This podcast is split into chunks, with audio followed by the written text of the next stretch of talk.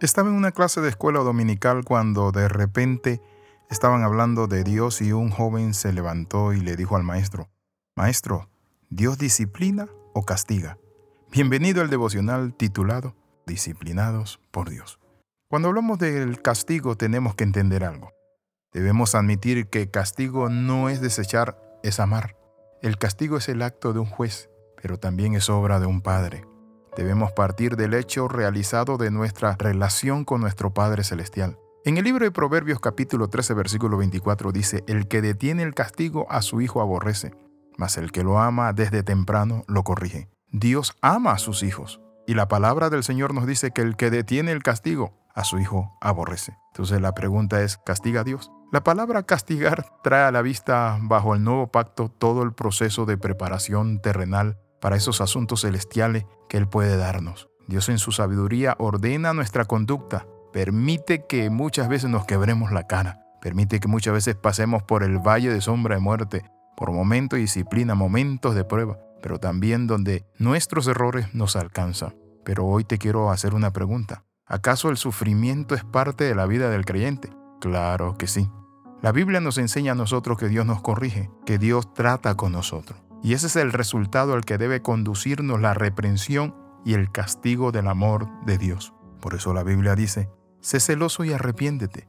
Que el celo se manifieste en nuestras vidas es algo glorioso y especial, pero cuando nosotros no acatamos la voz de Dios, nos endurecemos, hacemos las cosas a nuestra manera, tienen que rogarnos, nos hacemos los pesados y realmente sordos para oír la voluntad de Dios, la voz de Dios, la palabra de Dios y la guianza entonces Dios tiene su forma de tratar con nosotros. Alguien dijo que Dios aprieta, pero no ahorca. Dios muchas veces nos aflige por nuestro bien y lo que también tenemos que entender es que Él es bueno en gran manera, pero hay algo importante. Él quiere que nosotros entendamos la regla. ¿Y cuál es la regla número uno? Que Dios castiga a sus hijos por amor y para su bien. El libro hebreo dice que Dios castiga al que ama. Entonces las aflicciones a las que Dios nos mete o nos lleva son medicinales y así recobran la salud. Por eso es que nos pone el ejemplo la palabra del Señor, que si nosotros corregimos a nuestros hijos es porque lo amamos. Por eso dice la Biblia, el que detiene el castigo a su hijo aborrece, mas el que lo ama desde temprano lo corrige. Cuando hablamos de castigo pensamos que es que te van a latiguear, que te van a avergonzar, que te van a flagelar. No, la palabra castigo es trato, es guiar, es dirigir, formar, quitar aspereza, limar aspereza. ¿Qué podemos decir entonces? Que las aflicciones del justo vienen a su vida porque son herramientas medicinales que Dios usa para que recuperemos la salud y esa salud la recuperamos cuando nos arrepentimos, enmendamos nuestros caminos, entonces el Padre nos restaura. Por eso en 2 Corintios 12, 7 dice que las aflicciones son elementos para preservar nuestras vidas. La palabra entonces nos muestra a nosotros que las aflicciones hacen que lo infructuoso dé fruto. Engendran muchas virtudes las aflicciones, pero también Dios hace florecer en nuestras vidas algo tan especial como es la obediencia. Entonces las aflicciones acercan a los hombres a Dios. El uso principal de todo lo que Dios usa para el consuelo nuestro está en que nosotros llevemos la cruz. La cruz significa dolor, responsabilidad, la cruz significa obligación, deber, pero cuando llevamos la cruz nos enfocamos y nos enfilamos a un destino, y es el trono.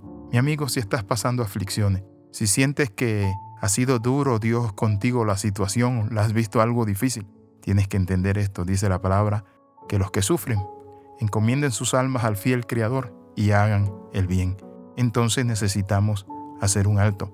Un alto para también meditar si esa aflicción, esa prueba, es un castigo o un trato de Dios o es una imposición del enemigo, del mundo. Porque muchas veces pasa eso. Nuestros errores, inmadurez, actitudes egoístas, muchas veces por ir adelantado nos metemos en problemas y entramos en una crisis. Pero aún allí Dios ha prometido salvarnos y ayudarnos. Oramos, Padre, en el nombre de Jesús, Dios del cielo y de la tierra, reconocemos que usted trata con cada uno de nosotros. Dios mío, ayúdanos a entender, oh Dios Padre Santo, que como el Padre castiga al Hijo para su bien, así usted trata con nosotros para el bien y la salud espiritual nuestra. En el nombre de Jesús te bendecimos y te damos gracias Amén y amén. Escriba al más 502 42 45 60 89. Le saluda el capellán internacional Alexis Ramos. Nos vemos en el próximo devocional y recuerde las 13. Comenta, comparte y crece con nosotros.